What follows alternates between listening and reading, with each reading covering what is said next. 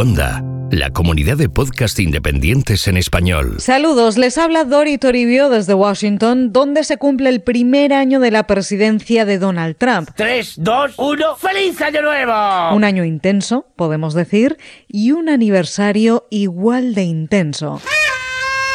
Porque el presidente de Estados Unidos celebra un año en la Casa Blanca y de regalo un cierre de gobierno histórico. Okay, my bad. Shut it down. Shut it down. Todo en la semana número 52 de Donald Trump en la Casa Blanca. Los hilos de Washington. Con Dori Toribio.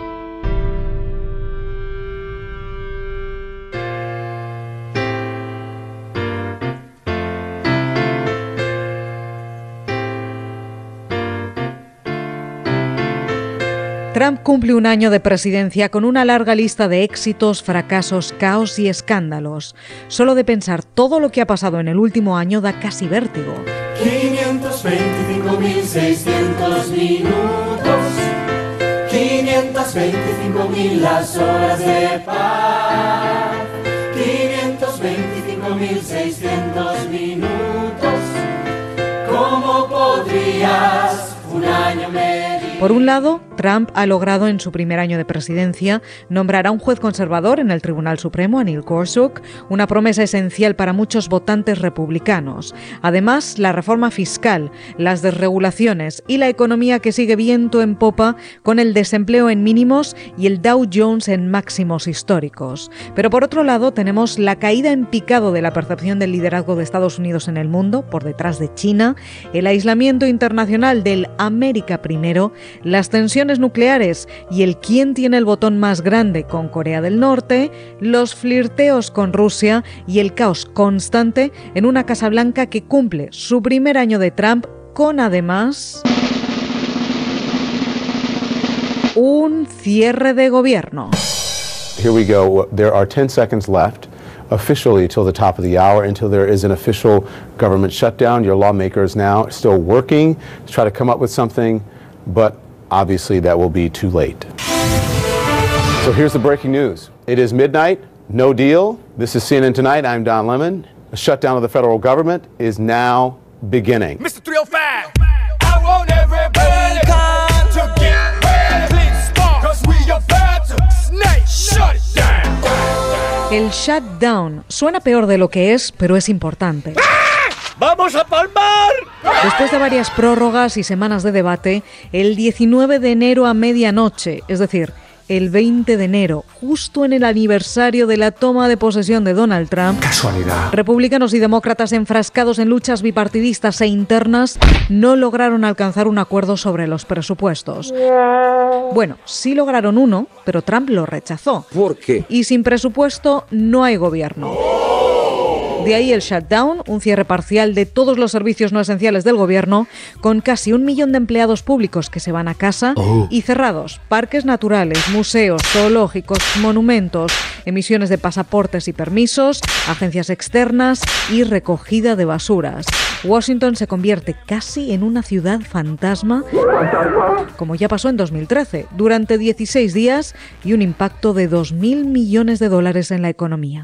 He's insisted that we won't support, that he won't support any legislation at all for the American people, no matter how non controversial or how bipartisan, unless we pass a bill on illegal immigration first. If that means shutting down the funding for veterans, Y esta es la pelea. Los republicanos culpan a los demócratas que no quieren presupuestos sin incluir protecciones para los 800.000 jóvenes inmigrantes irregulares, los Dreamers, que llegaron a Estados Unidos de niños. Los demócratas, por su parte, culpan a los republicanos de usar todas estas vidas como moneda de cambio político y de ser incapaces de mantener el gobierno abierto pese a que controlan todo. Es la primera vez en la historia que se cierra el gobierno con un partido controlando el Congreso, el Senado y la Casa Blanca. La frustración está por las nubes.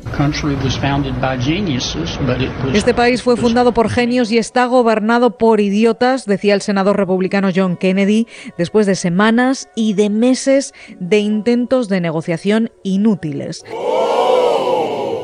Las posiciones están enquistadas. Republicanos y demócratas se echan la culpa unos a otros de este nuevo fracaso presupuestario, pero ahora deberán ponerse de acuerdo para reabrir el gobierno.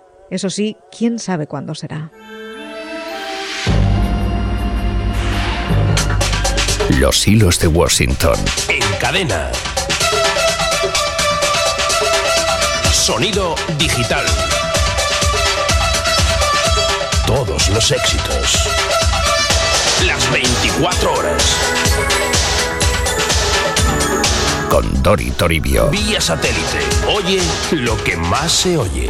El cierre de gobierno es la guinda a un mes de enero que arrancaba con Trump diciéndole al líder de Corea del Norte en Twitter que él tiene el botón nuclear más grande.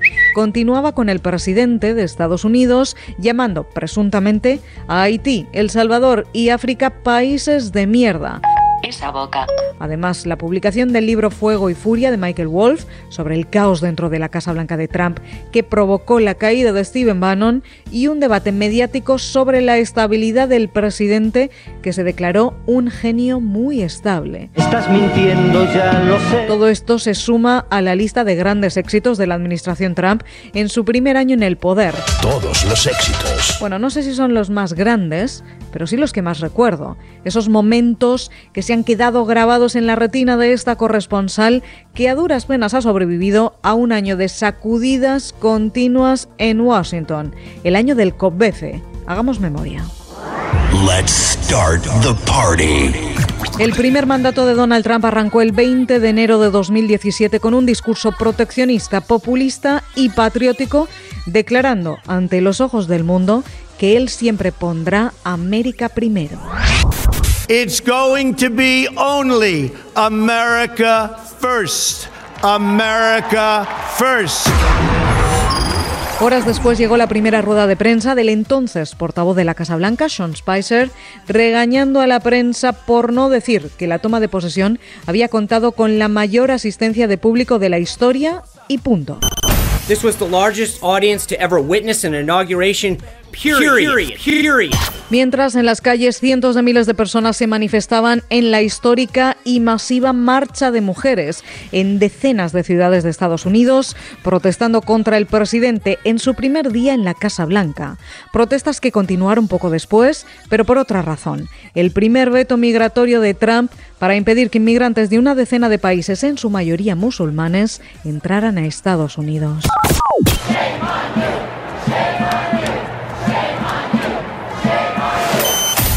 Así llegó la primavera de 2017 y aquella noche en la que se desató el mayor terremoto que habíamos presenciado en años aquí en Washington, cuando Trump decidió despedir al director del FBI, a James Comey, cabeza de la investigación de la interferencia de Rusia en las elecciones y si la campaña de Trump había tenido o no algo que ver. CNN breaking news. All right, we have a major breaking news. White House correspondent is joining us uh, on the future of the FBI director. What are you learning? The President of the United States has terminated the director of the FBI, James Comey. Aquello provocó el nombramiento del fiscal especial de la trama rusa, de Robert Mueller, que amplió la investigación a un posible delito de obstrucción a la justicia presidencial, después del despido de Comey, y a las finanzas de los Trump. Breaking headline The White House blindsided tonight as the Department of Justice reveals that they will appoint a special counsel to now oversee the FBI investigation into Russian meddling and any possible collusion. collusion. En el capítulo internacional, ¿cómo olvidar aquella comparecencia de Trump en el Rose Garden de la Casa Blanca, en la que, por cierto, nos estábamos asfixiando del calor bajo un sol abrasador, mientras el presidente anunciaba su decisión de retirar a Estados Unidos del Acuerdo de París contra el Cambio Climático, el único país que queda fuera? In order to fulfill my solemn duty to protect America and its citizens, the United States will withdraw from the Paris Climate Accord. Court, court. Tampoco olvidaremos aquellos tweets al amanecer amenazando a Corea del Norte con el fuego y la furia de Estados Unidos. A mi señal, ira y fuego. O aquel primer discurso ante Naciones Unidas en el que el presidente Trump llamó Rocketman al líder de Corea del Norte, entre otras muchas cosas. Rocket Man is on a suicide mission for himself and for his regime. Let's Start the party. Los hilos de Washington. Con Dori Toribio. Todo en un 2017 que terminaba con el anuncio de Trump de reconocer a Jerusalén como la capital de Israel y su orden para trasladar la embajada de Estados Unidos, sacudiendo el establecido consenso de la comunidad internacional. También terminaba con varias convocatorias electorales desde Virginia a Alabama el año pasado o las elecciones especiales de Wisconsin este 2018, con una derrota mayúscula de los republicanos en un distrito que estaba en manos conservadoras desde hace más de dos décadas y donde Trump ganó por más de 15 puntos. Conserva su base de votantes, eso sí, pero demócratas e independientes están saliendo a votar en masa, especialmente las minorías. Y ese es el miedo y el toque de atención con el que los republicanos arrancan este 2018, año electoral en Estados Unidos, con unas elecciones legislativas en las que se juegan las mayorías en las dos cámaras, pero aún quedan 10 meses. Y si algo nos enseñó 2017, si algo hemos aprendido, es que en un año puede pasar de todo. Estaremos aquí para contárselo en los hilos de Washington. Hasta entonces, que pasen ustedes una estupenda semana.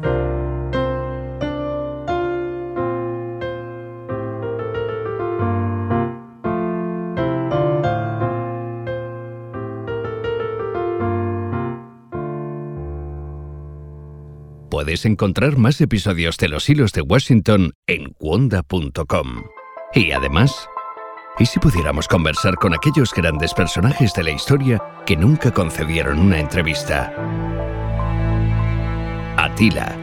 Yo soy duro con quienes no se me someten. Juana de Arco. No permití jamás que se abusara de un prisionero. Alejandro Magno. Desde muy niño se me educó en el conocimiento de las armas. Poncio Pilatos. Necesitaba controlar a los samaritanos, mm, mostrarles autoridad. Napoleón. Austerlitz fue para mis generales la demostración y lo será en los libros que glosen la historia militar de mi tiempo. Cuonda, la comunidad de podcast independientes en español, presenta Entrevistas con la Historia. Con Óscar Gómez.